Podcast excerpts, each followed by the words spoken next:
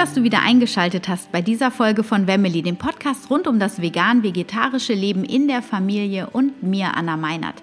Heute, wie versprochen, bekommst du den zweiten Teil des Interviews mit dem Diplompsychologen Michael Tomow und wir gehen noch mal richtig tief in Emotionen rein, vor allem in die ungeliebten Emotionen und zeigen dir, wie du mit einigen wenigen Tricks quasi aus diesen Emotionen aussteigen kannst. Außerdem erzähle ich ziemlich viel über mein Privatleben und auch äh, Micha gibt einige Einblicke in seins. Also wir belegen es aus dem Leben quasi, wie es funktionieren kann und ähm, erzählen, wie es uns auch manchmal so geht. Denn auch das ganze theoretische Wissen, wenn das da ist, heißt das nicht, dass man das immer umgesetzt bekommt. Und so ist selbst der die liebe Diplompsychologe Micha oft noch ähm, in Situationen teilweise gefangen, die er eigentlich besser bewerkstelligen müsste.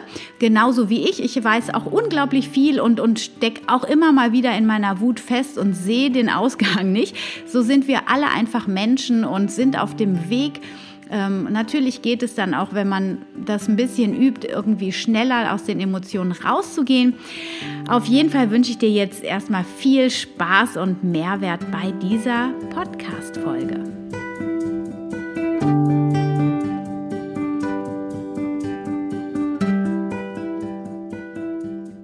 Ja, schön, dass ihr auch diese Woche wieder eingeschaltet habt zum zweiten Teil des Interviews mit Micha Tomow, dem Diplompsychologen für positive Psychologie. Und äh, wenn ihr letzte Woche das Interview schon angehört habt, den ersten Teil, dann wisst ihr schon, worum es geht. Ähm, heute geht's weiter. Wir gehen jetzt noch mal so ein bisschen tiefer in die Emotionen rein. Ihr habt ja in meiner letzten oder einer meiner letzten Podcast-Folgen auch gehört, dass bei mir das Thema Wut auch immer wieder ganz ähm, ja leider nach oben kommt. Irgendwie ist es nochmal ganz klar für mich geworden. Ich bin ja als Yogalehrerin immer auf Sanft, Sanftmut und Gelassenheit und das strahle ich scheinbar auch um, laut Feedback von außen sehr nach außen au aus. Aber ich habe tatsächlich auch mit dem Thema Wut ähm, zu tun und das ist jetzt in den letzten Wochen auch nochmal nach oben gekommen. Ja, lieber Micha, Thema Wut. ähm, sag mir doch mal, was, was gibt's eigentlich was Positives an so einer Wut? Ja, sicher. Also ähm, wenn ich zum Beispiel an meine ähm, Fußballzeit zurückdenke, also ich habe ähm, in meiner Jugend auch hochklassig Fußball gespielt in der vierten Liga und wenn ich da an Wut zurückdenke, war das ein, ein immenser ähm, Teil der Motivation, die wir häufig da gehabt haben als Jugendliche, um in Spiele reinzugehen. Also du hast es da gerade im hochklassigen Bereich nie gehabt, dass man zum Beispiel in der Pause, wenn man zurückgelegen hat, dass dann der Trainer ankam und gesagt hat, Jungs, super, also ihr seid fair und ich finde es richtig gut, dass ihr euren Gegen, äh, Gegenspielern auch immer aufhelft und so, ne, wenn die hingefallen sind und das ist das ist das, was für mich zählt, diese, dieser Fair Play. Das ist nie passiert, sondern du hast in der in der Halbzeitpause, wenn du hinter, hinten gelegen hast, richtig äh, einen Einlauf gekriegt und wir sind meistens rausgegangen und das war dann äh, die Aufgabe des Trainers, die Aufgabe des Captains, auch so ein bisschen die Wut zu schüren beispielsweise und zu sagen so, yeah, wen putzen wir jetzt gleich weg und wen, äh, wen machen wir jetzt richtig alle, um einfach auch diese Energie mitzunehmen, die in dieser Wut stecken kann. Und ähm, trotzdem, ne, also wir haben, ich würde jetzt auch nicht von negativen oder positiven Emotionen ähm, sprechen, weil das natürlich auch immer vom Kontext abhängig ist. Ähm, Gerade aber in Familien ist das mit der Wut natürlich etwas, ah, es ist irgendwie nicht sozial akzeptiert, ne? also der äh, cholerisch rumschreiende Vater, den die Nachbarn dann äh, hören, da bist du dann kurz davor beim Jugendamt irgendwie gemeldet zu werden. Da muss man sowieso immer aufpassen. Ähm, und zudem ist natürlich auch für die Kinder nicht immer so ersichtlich, dass der Papa äh, seine, seine Kinder ja immer noch liebt, aber gerade mal ein bisschen lauter geworden ist, ne? weil wir ja viel mehr auch gewohnt sind, im Jobkontext beispielsweise ähm, mal jemanden zu hören, der ein bisschen abdreht und ein bisschen lauter wird. Und trotzdem ist die Kunst ähm, meiner Meinung nach auch dieser Wut Raum zu lassen und zu schauen, dass das Äußern, sage ich mal, so glimpflich wie möglich abläuft, also dass dann kein großer Schaden bei den Kindern beispielsweise oder beim Partner oder bei der Partnerin entsteht und trotzdem danach aber herausgefunden werden kann, wie ist diese Wut irgendwie zustande gekommen, aber ihr auch Raum zu schaffen, weil, ne, das muss ich dir nicht erzählen, wenn du Wut nur lange genug unterdrückst, dann passiert halt irgendwas richtig, richtig Blödes, ähm, weil dann einfach der Kessel platzt, ne, anstatt das Ventil ab und zu mal aufzudrehen.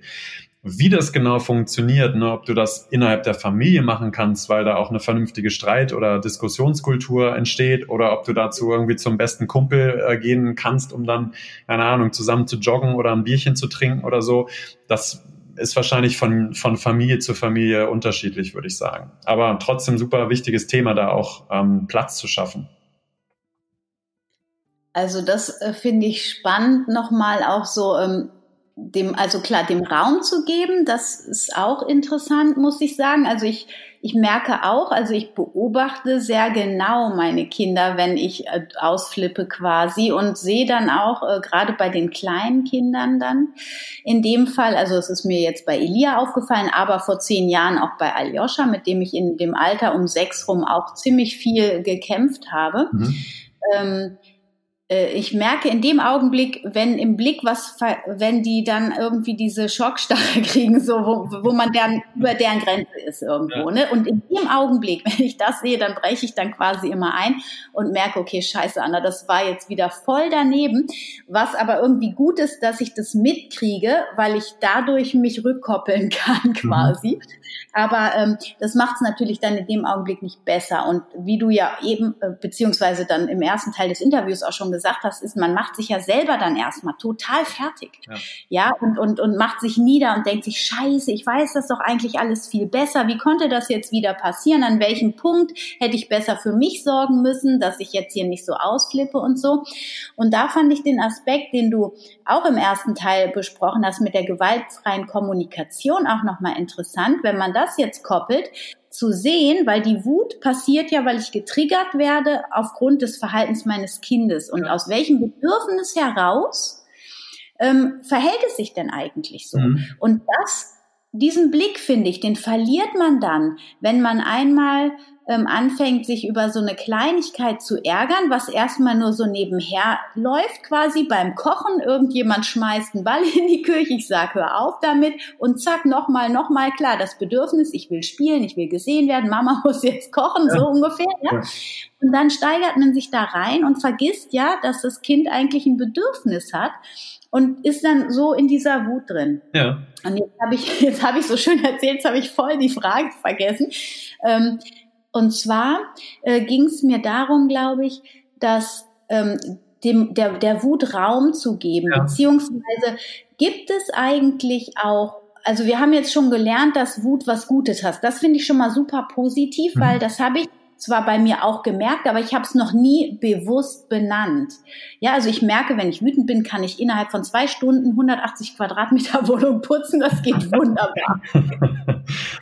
ja, also dafür nehme ich dann die Wut dann auch mal ganz gerne. Aber ansonsten ähm, frage ich mich als Yogalehrerin halt auch, weil da ist ja so ein Prinzip des Ahimsa, was ich auch versuche auf allen Ebenen eigentlich zu leben, was die Wut aber dann eben äh, irgendwie äh, kaputt macht in dem Sinne, weil es geht um Leidvermeidung auf allen Ebenen. Und mhm. wenn ich wütend bin und das eben auch mal nach außen trage, dann vermeide ich kein Leid, sondern dann füge ich Leid zu. Auch wenn ich mich hinterher entschuldige und sage, auch wenn die Mama wütend ist, ich liebe euch immer.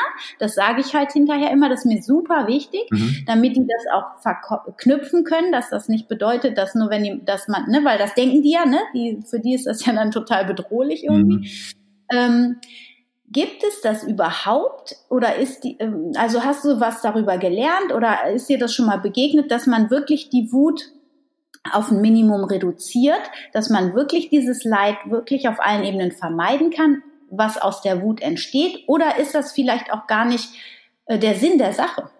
Also ich würde Tor 2 nehmen und sagen, um Gottes Willen, äh, bloß nicht dahin gehen und äh, alles so äh, zu reduzieren und auf ein Minimum zu vermeiden. Also natürlich bin auch ich irgendwie der Meinung, ach, ich würde gerne gechillter sein und ich würde gern souveräner sein und zu Hause, ne, so die, die, ich nehme manchmal so diese Schaukelstuhl-Metapher, so wie würde ich als 80-Jähriger auf diese Situation jetzt drauf gucken, ne?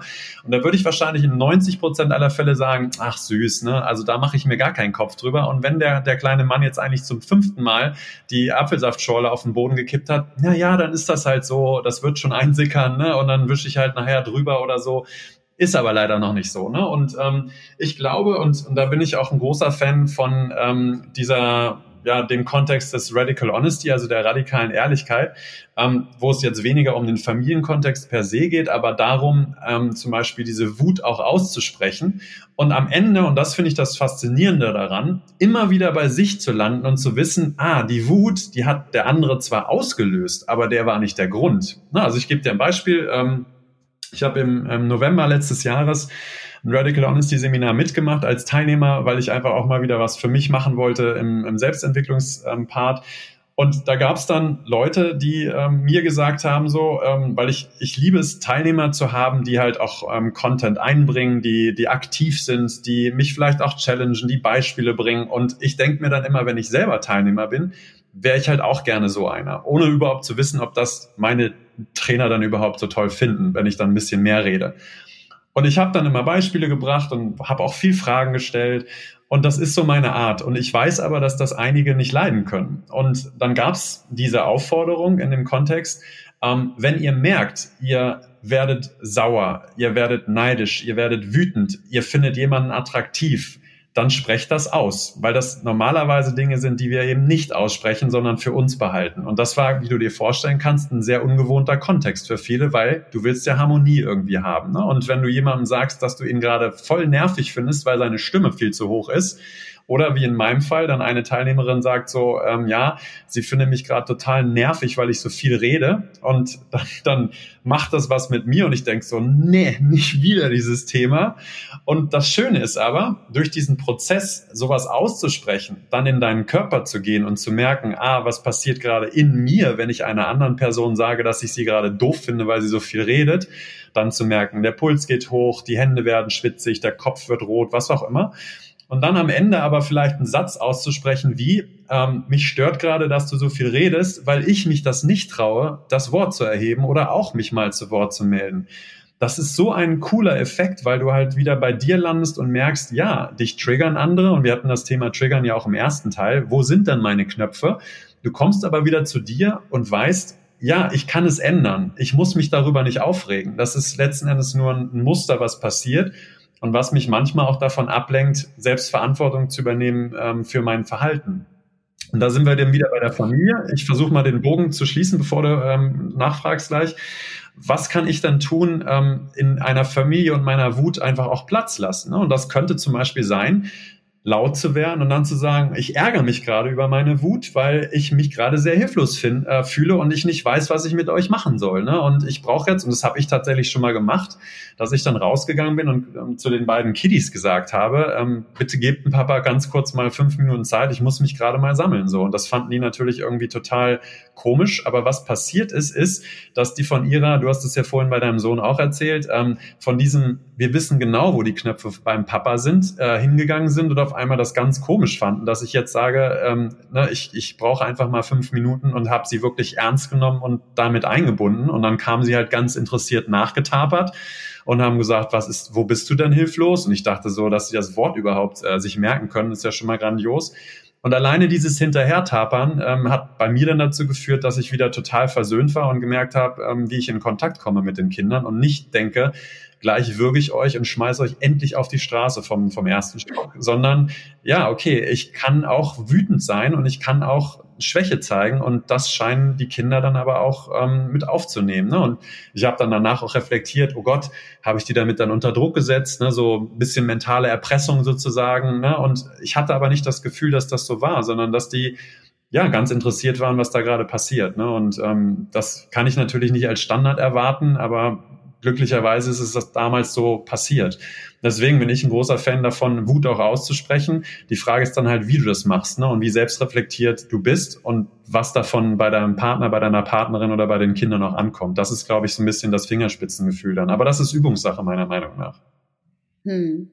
Naja, letztlich ist es auch tatsächlich immer wieder ähm, eine große Flexibilität, die man eigentlich am Tag haben muss mit Kindern, wie in allen Bereichen eigentlich, ähm, um äh, neue Dinge zu probieren und nicht, und das merke ich halt bei mir ganz oft auch, dass ich einfach, wenn ich gestresst bin und das Gefühl habe, ich habe zu viele Dinge, die ich gleichzeitig zu tun habe, weil ich mich irgendwie unter Druck, selber unter Druck setze, ähm, dass ich dann irgendwie nach Schema F immer funktioniere und dann erwarte, dass die Kinder auch nach Schema F funktionieren. Ne? So, das heißt, auch aus diesem Gewohnheitsmuster auszubrechen. Also ich glaube, das haben wir jetzt auch in dieser Corona-Zeit echt viel lernen müssen. Das ich weiß nicht, wie dir das gegangen ist, aber ich hatte so das Gefühl, ich habe immer wieder versucht, hier mit meinen Großen, die ja schon auf der weiterführenden Schule sind, eine Struktur in den Alltag zu bringen.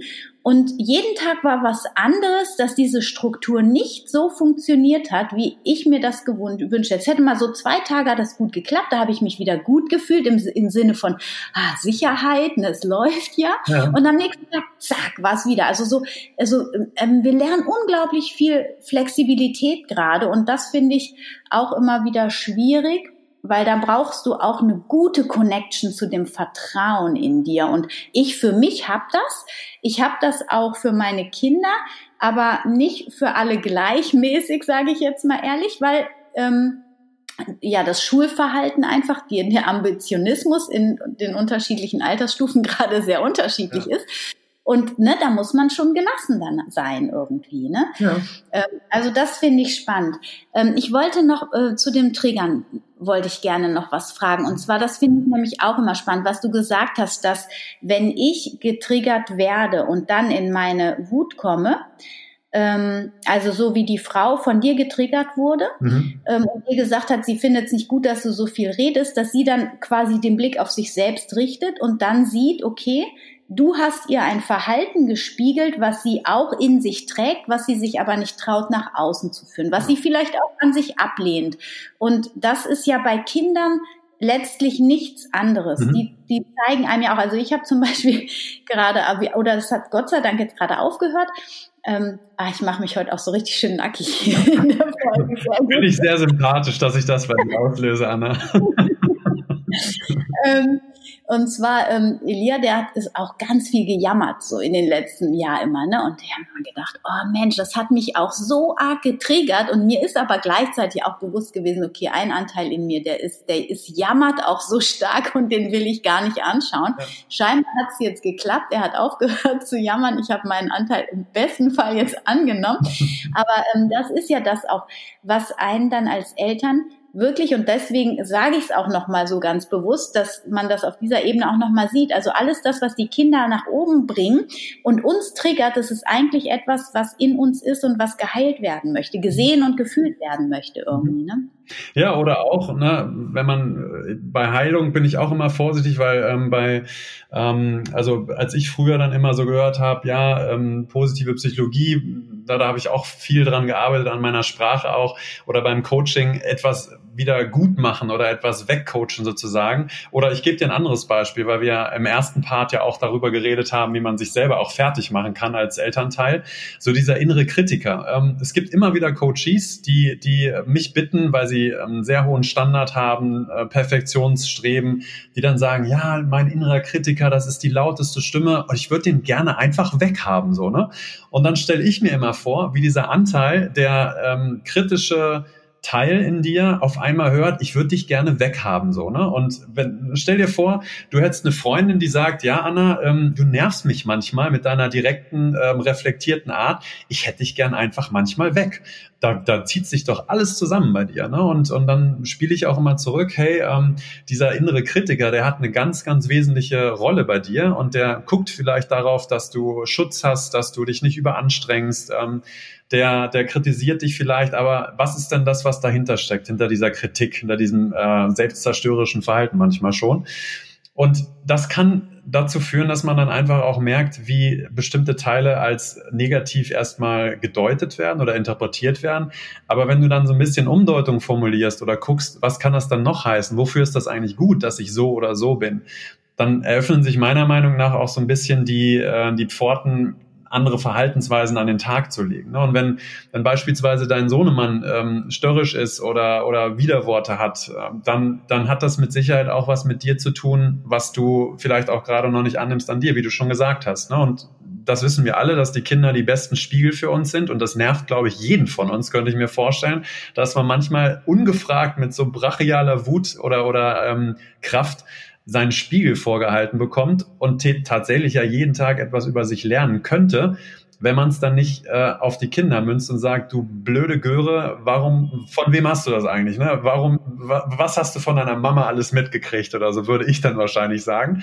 Was dann aber übersetzt heißt, oh Mann, guck, das scheint irgendwie ein Thema bei mir zu sein, was mein Kind äh, gefühlstechnisch eins zu eins rüberspielt und auch nicht macht, um mich zu ärgern, sondern weil es einfach gerade da ist. Ne? Und das braucht aber auch ein bisschen Reflexionszeit. Ne? Und du hast vorhin gesagt, ähm, ich wünsche mir manchmal ein bisschen mehr Zeit zum Arbeiten. Ne? Und ich mache dich jetzt mal ein bisschen nackig. Ich weiß noch, als äh, wir vor ein paar Tagen uns im äh, Spielplatz getroffen haben und du dann im, bei schönstem Wetter in wirklich schöner Kulisse deinen Laptop auf dem, auf dem Schoß hattest. Und da habe ich gedacht, Anna, Hut ab, du nimmst dir aber viel vor hier. Und das ist natürlich auch so ein bisschen Erwartungsmanagement. Ne? Wenn du sagst, hast du ja vorhin gesagt, dass die Kinder dann nicht mitspielen. Naja, das ist natürlich ein hoher Anspruch an die Kinder, dass die erstmal wissen, was wir geplant haben und sich dann als Kinder äh, nicht kindisch verhalten, sondern erwachsen so. Ne? Das ist eine hohe Erwartung und natürlich regt, das regt mich auch auf, wenn ich, und ich gebe dir ein ganz aktuelles äh, Feld, was jetzt niemand, wenn er es hört, mehr aus dem Kopf kriegt, vermutlich. Wenn du dir mal auf einem Spielplatz ähm, anschaust, wie viele Elternteile, und ich schließe mich dann nicht aus, ihr Handy gefühlt alle zwei Minuten in die Hände, Hände nehmen ähm, und es quasi zwischen sich und ihr Kind schieben. Ähm, das ist ein totaler Stressfaktor, weil man ja denkt so, ich will wenigstens irgendwie ein bisschen was tun zwischendurch, vielleicht nochmal eine Social-Media-Nachricht beantworten, eine Sprachnachricht aufsprechen, nochmal drei E-Mails weglöschen oder beantworten. Und dann kommt das Kind, was ja nichts anderes macht als das, was Kinder tun. Sie suchen Kontakt, sie suchen Spiel, sie suchen äh, dieses, das Kind, was wir ja häufig auch verloren haben in uns schon. Und dann kommt das Elternteil und wie gesagt, ich schließe mich da nicht aus und denkt so, Alter, nerv nicht, kannst du nicht einfach mal eine halbe Stunde am Stück spielen, so, ne? dann kann ich mich natürlich ganz selbstkritisch fragen, ja, was mache ich denn hier eigentlich auf dem Spielplatz? Ne? Also ich bin nicht da, ich bin nicht hier und das stresst dieses Multitasking, diese hohe Erwartung an sich selber, so zu leisten, so zu performen und das Kind natürlich mitzunehmen, was ja in Anführungsstrichen auch leisten soll, indem es sich mal schön beschäftigen soll und mit sich irgendwie mal zufrieden sein soll. Und ich glaube, das ist was, was mir beispielsweise Corona auch gelehrt hat, zu gucken, was passiert denn? Und ich habe das Selbstexperiment gemacht mit Fubbing, ähm, also sich quasi nur auf das Handy zu konzentrieren und sein kleines Kind oder seine Kinder dann zu vernachlässigen. Ähm, was passiert, wenn ich das Handy einfach mal zu Hause lasse oder ganz tief im Rucksack vergrabe, ausstelle und es wäre richtig anstrengend, das jetzt wieder rauszuholen und anzumachen? Hm, oh Wunder, der Tag ist viel entspannter. Ich kriege natürlich nicht so viel gewuppt, aber ähm, das kann ich auch in Ruhe dann noch abends machen. Und die, das Verhältnis mit den Kindern ist wesentlich schöner. Ich komme viel ähm, ruhiger wieder nach Hause ich habe wesentlich mehr Spaß, auch mit den Kindern ähm, zu spielen oder zu sehen, was die so alles auf die Beine stellen. Und das macht so einen riesen Unterschied. Und natürlich, ähm, das kann ich auch nicht verheeren, äh, verhehlen, ich fühle mich natürlich auch viel überlegener gegenüber allen anderen Eltern, die das natürlich noch nicht wissen, wie cool das ist, beim Handy irgendwie zu wieder sagen. Aber ähm, ja, das ist sowas, was jeder dann für sich selber auch beobachten kann, aber es manchmal dann auch gar nicht merkt. Ne? Und ähm, ich bin froh, dass ich mich mit dem Thema auch schon schriftlich auseinandergesetzt habe, so dass mir das bewusst wird. Aber es ist trotzdem immer noch so, dass ich ne, manchmal irgendwie so hinter vorgehaltener Hand oder mal umgedreht irgendwie das Handy rausziehe und nur mal schnell noch was machen will. Und Gott sei Dank habe ich das Thema ähm, zu Hause bei uns mal angesprochen so mit handyfreien Zeiten oder Zonen. Und meine Tochter kommt dann manchmal und sagt, Papa, Handy weg. Und ich fühle mich jedes Mal wieder erwischt und werde dann langsam auch genervt und denk so, ey, du bist, was habe ich da zu Hause jetzt eigentlich mir eingebrockt, indem ich das Thema hochgebracht habe? Aber es hilft, ne? Und das, das ist Aufmerksamkeit, das ist Achtsamkeit, das ist ähm, Single-Tasking oder Monotasking. Und das sind so Themen, die, die ja auch viel quasi Potenzial haben, die Laune zu verbessern, die Energie oben zu halten und sich zu fragen, was ist denn wirklich wichtig? Ne? Und ich muss dir nicht erzählen, ich meine, du hast gesagt, sechs und zehn sind, glaube ich, die Kiddies von dir. Ähm, wie schnell das funktioniert, wie schnell das ist, dass du sagst, ich hätte gern noch mal ein bisschen mehr Zeit zum Arbeiten gehabt und zack sind die Kinder in der Schule oder ähm, im Studium und du denkst, oh, huch, habe ich gar nicht gemerkt irgendwie. Ne? Und ein Kumpel von mir, dessen Kinder sind, glaube ich, acht und zehn, äh, der hat gesagt, ja, er äh, macht jetzt Teilzeit, weil er gemerkt hat, dass die Hälfte seiner Kinderzeit vorbei ist. Und ich habe ihn dann gefragt, wie meinst du das? Und er meinte, naja, ähm, du glaubst jetzt nicht, dass ich in der, in der Teenagerzeit noch großartig was äh, denen mitgeben kann. Das heißt, ich versuche jetzt diese zweite Hälfte, die erste habe ich irgendwie verpasst und die zweite Hälfte, die will ich irgendwie bewusster und mit mehr Zeit im Rücken genießen. Und deswegen schraube ich runter. Und ich habe da, ich war völlig getroffen. So, ich habe gedacht, Mist, ey, krass, der hat was gesehen, was ich noch nicht so gesehen habe. Und das hat mich stark beeindruckt. Und da kann man, kann jeder von uns sich immer wieder selber fragen, was will ich eigentlich? Und ich meine nicht dieses perfekte Smiley Face, äh, souveräner Papa spielt hier irgendwie mit seinem Sohn immer Fußball und zu Hause wird dann rumgezetert und äh, geschrien, sondern ich meine einen wirklich ehrlichen Umgang mit sich selber, was man dann für einen Anspruch an sich hat und nicht den, den andere einen haben oder der sozial akzeptiert ist, sondern was will ich denn? Ne? Und wenn ich das will und weiß, wie kann ich das auf die Straße bringen, bestmöglich? Und da hat jeder von uns eine andere Antwort, glaube ich. Jetzt habe ich viel zu lange geredet, aber kannst ja rausschneiden, wenn irgendwas Blödes dabei war. Alles gut. Nein, äh, das finde ich total äh, gut und richtig und wichtig. Ich meine, zu dem Thema mit dem Handy, da könnten wir noch eine ganz eigene Was Folge zu aufnehmen, ehrlich. Das ist, ähm, finde ich richtig gut, dass du das schon so früh jetzt mit dieser handyfreien Zeit auch artikulierst, weil das Thema, obwohl ich totale Handyhasserin war, ähm, bis vor kurzem, sage ich jetzt mal, ich habe jetzt versucht, mich damit anzufreunden und das einfach loszulassen. Ähm, ich nutze es ja selber auch zum Arbeiten, aber quasi fast nur zum Arbeiten. Also ich habe wenig Kommunikation darüber irgendwo, ähm, wenn ich das mit anderen Menschen vergleiche. Und ähm, meine Kinder, nee, meine Kinder sind sechs, 14 und 16. Also okay. ich habe auch drei Kinder und die sind halt auch schon in dieser Handyzeit drin und das ist immer wieder ein Riesenthema. Und ähm, mit den Zeiten einführen, das haben wir anfangs gemacht und dann ist das irgendwie voll den Also es hat irgendwie hin und hin und vorne nicht ja. geklappt und ähm, ich bin leider im Augenblick immer noch nicht durchsetzungsstark genug, das durchzuziehen den Tag über. Vor allem jetzt, wo halt gerade ähm, dieses Homeschooling ist, das ist mhm. schon ein Riesenthema. Aber ähm, das lassen wir jetzt einfach mal hier. ähm, ich finde es super spannend. Also das ist auch das, glaube ich, was vielleicht auch viele Männer jetzt gemerkt haben in der Corona-Zeit, die eben zu Hause doch auch mehr mit angepackt haben.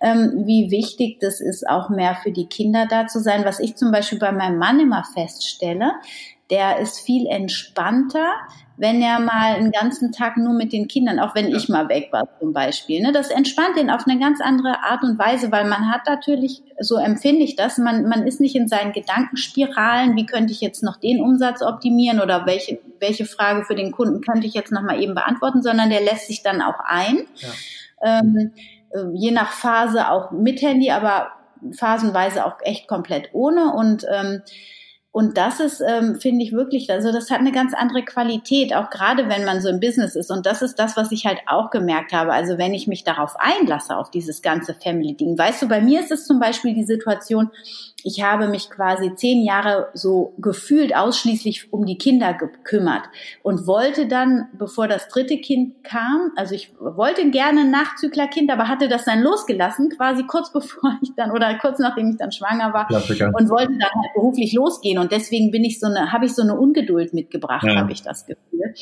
ähm, weil man naja, ich bin jetzt auch schon so ein bisschen älter und irgendwann soll, will ich ja halt auch doch noch mal ein bisschen in die Beruflichkeit. Das hat ja jetzt auch alles irgendwie geklappt, aber ähm, was ich meine, wenn ich mich ganz auf die Familie einlasse, dann ist das für mich auch wunderbar erfüllend, wirklich nur zu kochen, den Haushalt zu schmeißen, mit den Kindern zu spielen und so.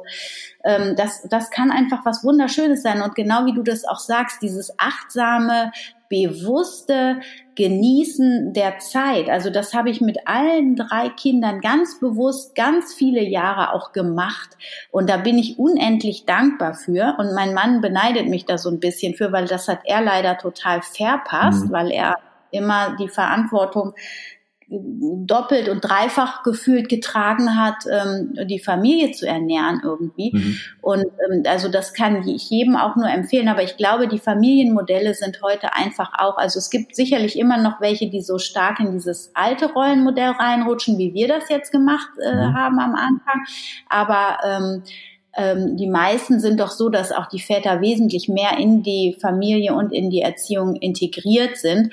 Und ähm, das ist einfach super wertvoll. Das brauchen die Kinder einfach auch. Ne? Das merke ich. Das hat eine große Qualität. Ich, ich will aber einen Zusatz will ich noch machen. Ähm, ich will eigentlich gar nicht so sehr viel den Fokus setzen auf, wie die Modelle in Familien sind. Das ist ein mega wichtiges Thema, aber viel zu wichtig, um das jetzt irgendwie so kurz ähm, nur anzuteasern, glaube ich. Aber ich will auch nochmal, ähm, weil du hast ja auch so gesagt, Tools oder, oder Möglichkeiten, wie man selber ähm, da auch irgendwie nicht wahnsinnig wird sozusagen.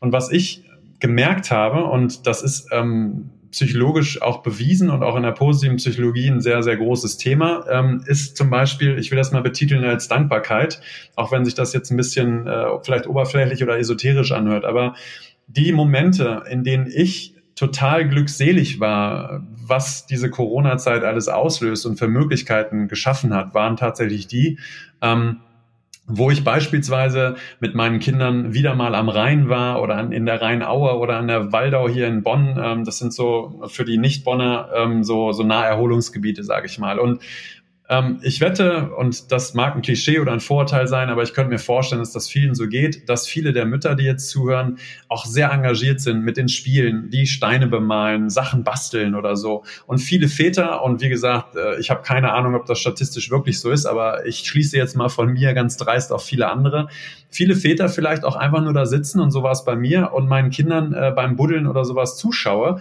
ähm, und die einfach in Flow kommen, auch ohne mich und ich denen einfach nur den Raum halte, dass die das machen können, was sie da machen. Wohl wissend, dass ich aufpasse, dass keine, keine Ahnung, irgendwelche Schwäne von hinten kommen und sie in die Waden zwicken. Das ist deren größte Angst, glaube ich. Und, und dann in dieser Zeit einfach beobachte, wie schön das ist, dass die so in diesen Flow reinkommen, dass die nichts anderes brauchen als einen Stock, äh, das Wasser und irgendwie ein bisschen Sand zum Wegschippen.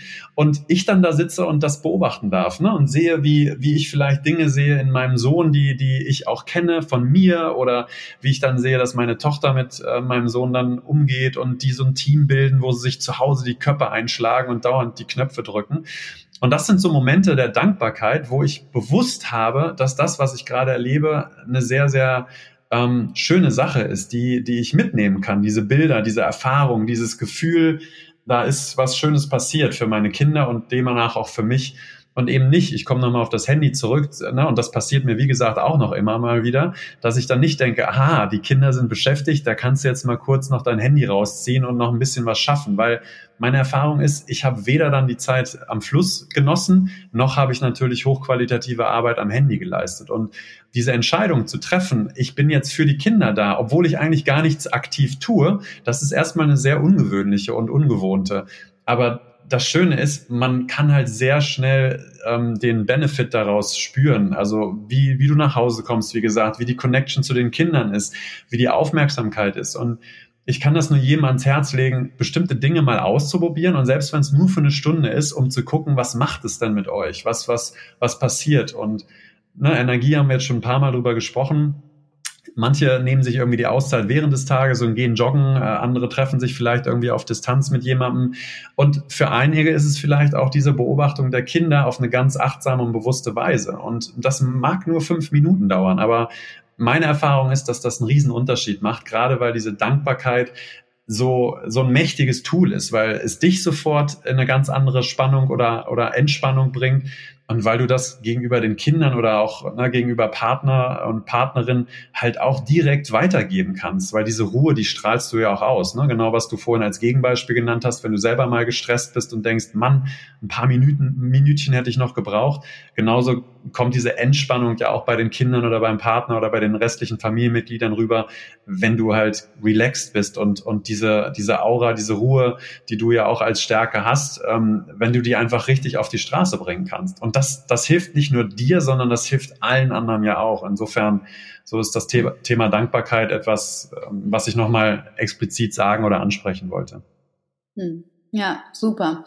Das, ähm, das ist auch so ein Tool, was ich auch immer wieder mit auf den Weg gebe. Also, dass man kann das ja auch üben. Quasi, ich, wenn ich morgens aufwache, dann überlege ich mir immer drei Dinge, wofür ich dankbar bin und ähm, im Laufe des Tages am besten auch nochmal und abends, bevor ich ins Bett gehe, auch. Mhm. So, dadurch hat man so einen positiven Switch im Mind irgendwie in meinen Augen und ähm, ja, das ist einfach ein wertvolles Tool und was es gleichzeitig, und ich will es einfach nur nochmal benennen, was es aber impliziert ist, dass ich ja meine Einstellung zu den Dingen ändere, mhm. indem ich einen Blick darauf werfe, in eine dankbare Art und Weise, weil ich könnte es ja auch anders sehen. Also es geht quasi ja dann darum, seine Einstellung zu den Situationen zu verändern, indem ich sehe, okay, wo ist das Wachstumspotenzial und danke, ich durfte da jetzt was lernen oder mhm. danke, dass du mir das gezeigt hast, etc. irgendwo. Mhm. Ne? Ja, das ist so, ähm, ich weiß gar nicht, wer das gesagt hat, Jens Korsen oder so, glaube ich. Ne? Dank, die Situation ist mein Lehrer oder so ähnlich. Ähm, ich bin da, ich muss dann immer grinsen auf der einen Seite, weil es für Leute ist, ähm, die das schon können und die diese Ruhe ausstrahlen ne? und sagen, ach, danke, da durfte ich wieder was lernen. Wenn ich das selber kann, finde ich das toll, aber wenn ich andere dann höre, dann denke ich immer manchmal, ach, du bist echt hier, du hast die Weisheit mit Löffeln gefressen, so, ne, dass du das kannst, diese Situation schon so schnell als Lehrmeister zu sehen. Aber das ist tatsächlich genauso, wie du sagst. Ähm, beispielsweise beim Thema Dankbarkeit ist es so, dass du nicht beides gleichzeitig fühlen kannst. Du kannst nicht gleichzeitig dankbar sein und wütend. Das heißt, das macht Dankbarkeit zu so einem krassen Mittel oder zu so einem krassen Werkzeug, dass du, wenn du merkst, ähm, und ich beispielsweise nehme da mal meinen ehemaligen Vermieter ähm, bei uns aus dem Viertel, auf den war ich manchmal echt wütend, ähm, weil der manchmal Sachen gemacht hat, die mich richtig genervt und, und hilflos gemacht haben. Ähm, wenn ich aber überlegt habe, was der mir gerade beigebracht hat, ne, wie beispielsweise, wie man im Flur, im eigenen Hausflur total nette Gespräche führen kann und ähm, er dann aber als Jurist dann eine Stunde später die saftige, juristenmäßige, äh, sachliche und total emotionslose E-Mail runterhaut, wo du denkst, du Arsch, ey. Und ich dachte, du bist eine coole Socke und jetzt haust du mir so ein Ding wieder um die Ohren. Und ich dann aber merke, ha, krass, ähm, das kann der, dass der auf so eine ganz schlichte und sachliche Ebene E-Mails schreibt.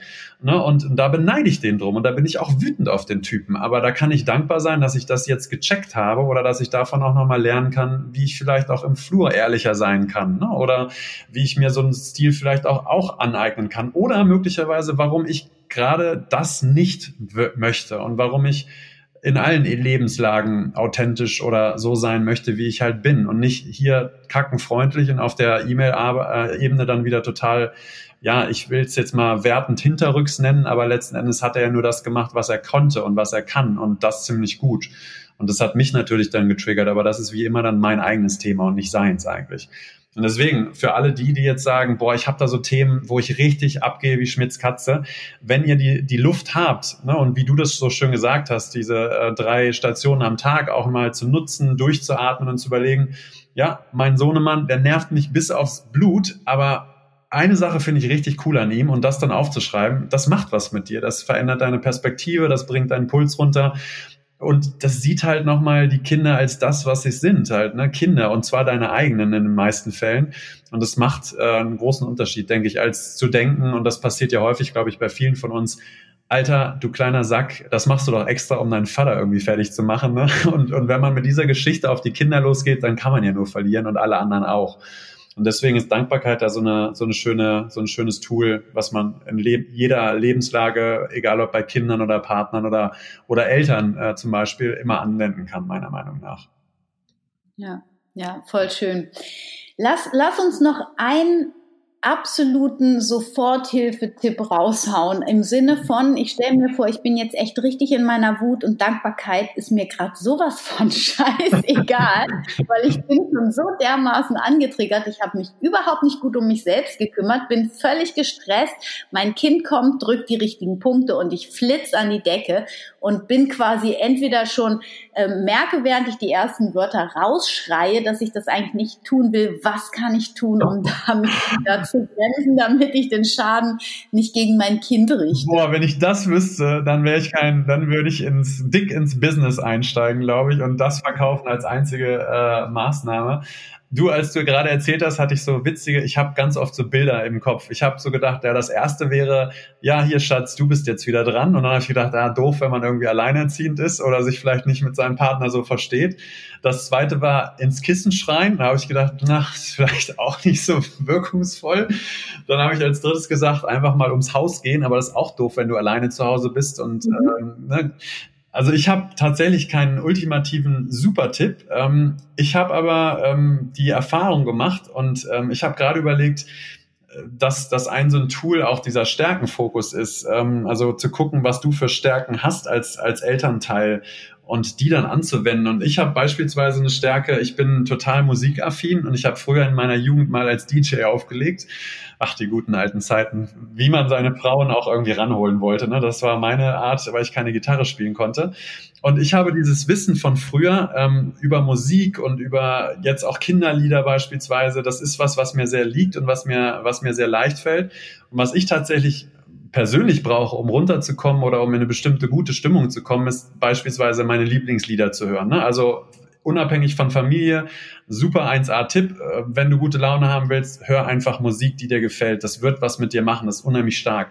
Und das, was ich gemerkt habe, ist, ähm, dass Musik für die Kinder auch eine Riesenrolle spielt. Ne? Das Tanzen, das Ausgelassensein, äh, die, die lustigen Lieder für die Kinder, die man selber als Eltern da schon lange nicht mehr hören mag. Ähm, aber das ist was, was bei uns zumindest zu Hause gut funktioniert und wo ich einen schnellen ähm, Zugang habe. Also beispielsweise wir haben zu Hause ähm, so Sonos-Boxen, das sind so Wi-Fi-Boxen, die in, in vielen Räumen steht und wo viele, also wo die gleichen Songs oder die gleiche Musik halt in vielen Räumen gespielt werden kann, aber auch in einem Raum alleine. Und was ich dann häufig mache, ist, wenn ich merke, boah, ich, mich nervt's gerade, ich komme wieder nicht klar, dass ich dann einfach Musik anmache, die mir gut gefällt und vielleicht in einem Raum die spiele den Kindern aber möglicherweise ein Hörspiel oder auch äh, Musik, äh, keine Ahnung, meine Tochter beispielsweise hört am liebsten dieses Ich bin ein Einhorn-Song, den ich, den ich textlich echt gut finde, aber den ich musikalisch schon bald nicht mehr hören kann. Aber das funktioniert. Die kommen auf so eine andere Art dann nochmal bei sich an, relaxen, ähm, freuen sich, gehen so ein bisschen in den, in den Groove rein und ähm, ich weiß nicht, ob das, ob das irgendwie auf alle Familien anwendbar ist, aber ich wage zu behaupten, dass die meisten der Kinder ähm, mit Musik aufgewachsen sind, durch die Kita, vielleicht durch den Kindergarten und dass Musik eine richtig große Rolle spielt, aber total unterbewertet ist in der ähm, Konflikt, ich will nicht sagen Vermeidung, aber Behandlung irgendwie. Und bei mir ist es auf jeden Fall persönlich auch ein, ein, super Tool, um, um bessere Laune zu kriegen, kurz die Kopfhörer reinzunehmen äh, und gute Musik zu hören oder sie, weiß nicht, über die Lautsprecherboxen dann auch reinzupacken und ähm, ja, natürlich ist dann eine Geschmackssache. Ne? Wenn du jetzt Death Metal hörst und das dann reinlegst, um, um runterzukommen, weiß ich nicht, wie das die Familie oder die Kinder finden. Aber es gibt ja schöne Lieder, die für alle irgendwie auch so ein bisschen Lockerheit reinbringen. Aber es ist wahrscheinlich dann erstmal nur so ein, ähm, ja, so ein, so ein Tropfen auf den heißen Stein, aber kann zumindest mal ein bisschen Zeit gewinnen, ähm, selber wieder runterzukommen und, und ja, einen klaren Gedanken zu fassen, würde ich behaupten. Mehr fällt mir nicht ein. Ja. Nee, finde ich total super und ich musste jetzt mehrfach schon schmunzeln. Also Death Metal hast du auf jeden Fall meine Gedanken quasi gelesen, gerade weil das war auch mal eine Musikrichtung, die ich gehört habe und es ist, es gab Zeiten. Ich meine, ich habe kein Death Metal mehr gehört, aber ich habe jetzt, wenn es so ganz schlimm war, in den letzten zwei, drei Jahren immer mal wieder ein Lied von Metallica gehört und das dann richtig laut und dann wussten alle, okay, die Mutti, die braucht mal ganz kurz ein paar Minuten für sich. ähm, aber das wollte ich eigentlich, also das hast du jetzt nur mir die Vorlage gerade gegeben, aber ähm, was ich nämlich jetzt auch seit gut einem Jahr bestimmt mache, ist, ich habe tatsächlich wieder zu der Musik Zugang gefunden, die ich mit 17 gehört habe. Und das war eine Zeit, wo ich mich so frei ja, gefühlt habe. Genau. Und muss immer lachen, weil das war so, das war so die Zeit, wo wo quasi diese ganze Techno-Szene entstanden ist. Und das war so diese Dance-Techno, äh, Rhythm is a Dancer und so diese ganze Scheiße. Und ich muss immer über mich selber lachen, wenn ich diese Musik höre, weil ich mich quasi schäme, fremdschäme dass ich sie höre, aber sie ist einfach so geil ja. und ich bin innerhalb von einer Sekunde wieder total gut gelaunt. Also das zu dem Tipp mit der Musik finde ich mega gut. Und äh, dann eben wirklich tatsächlich auch eine Musik zu finden, die einen an ein altes Gefühl erinnert, wo man wirklich glücklich und frei war. Genau. Ne?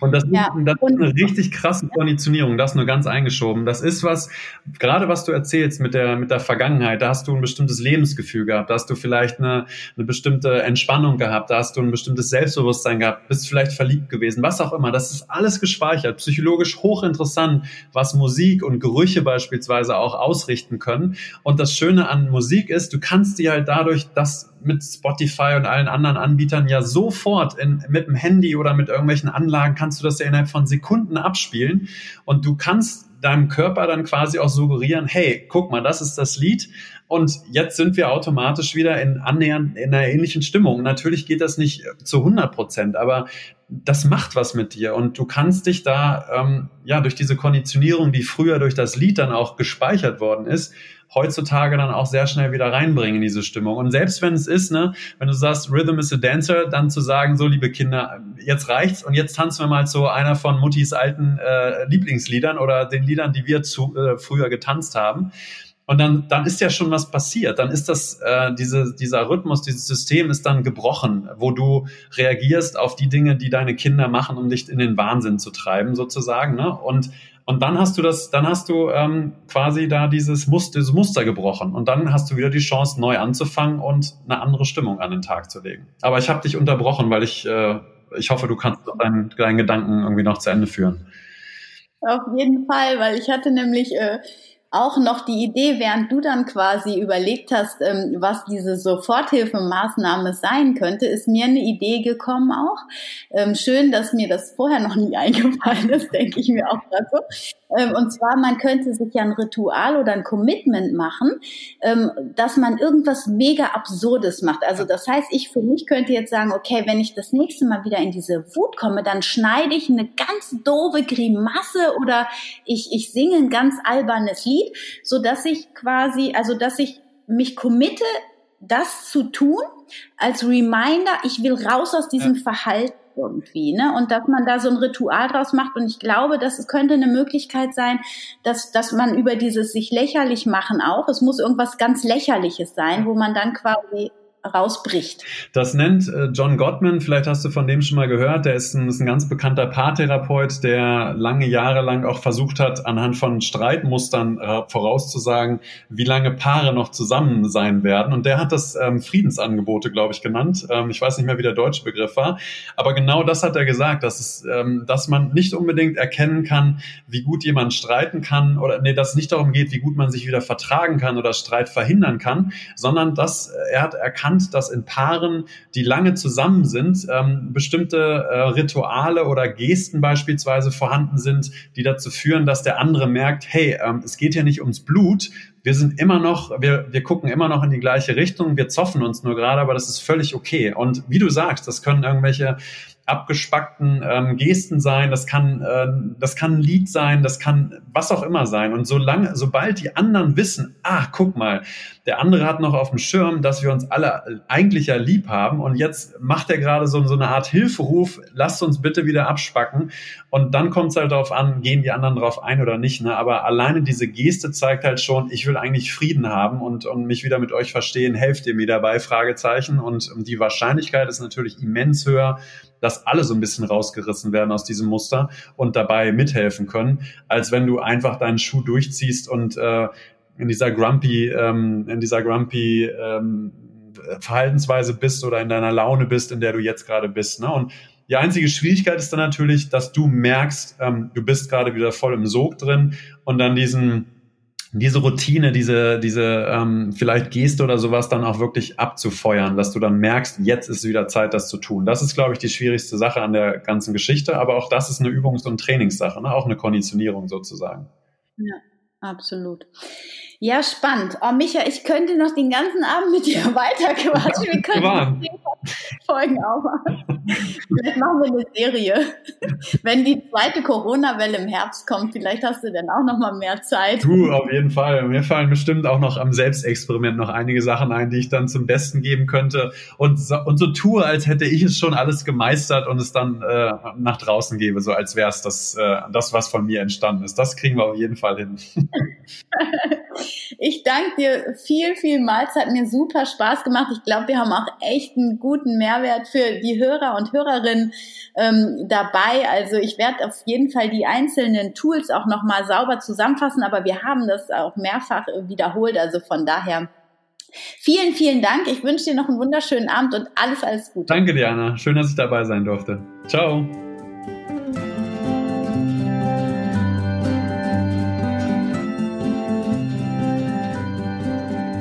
Dass du wieder dabei warst bei dieser Folge von Wemmeli, dem Podcast rund um das vegan-vegetarische Leben in der Familie und mir, Anna Meinert. ja, ich hoffe, du hast viele tolle neue Erkenntnisse gewonnen und ich habe die Tools nochmal für dich hier alle gesammelt. Die findest du auch nochmal in der Beschreibung des Podcasts und zwar ähm, ja zusammengefasst das Notfallset quasi für Wut, für unangenehme oder schlecht bewertete Emotionen. Sie, gerade wenn du jetzt ähm, im Konflikt mit deinen Kindern oder mit deinem Gegenüber bist, dann ähm, richte den Blick auf die Stärken deines Gegenübers und äh, versuche auch, kleine Ergänzung von mir, ein bisschen ins Mitgefühl zu gehen. Ja, es kommt ja immer, es liegt immer ein Bedürfnis dahinter, warum dieser Mensch gerade so reagiert, wie er reagiert. Und wenn du den Fokus auf das Gute richtest, dann, ähm, dann kommst du auf jeden Fall schon mal aus diesem negativen Kreislauf raus.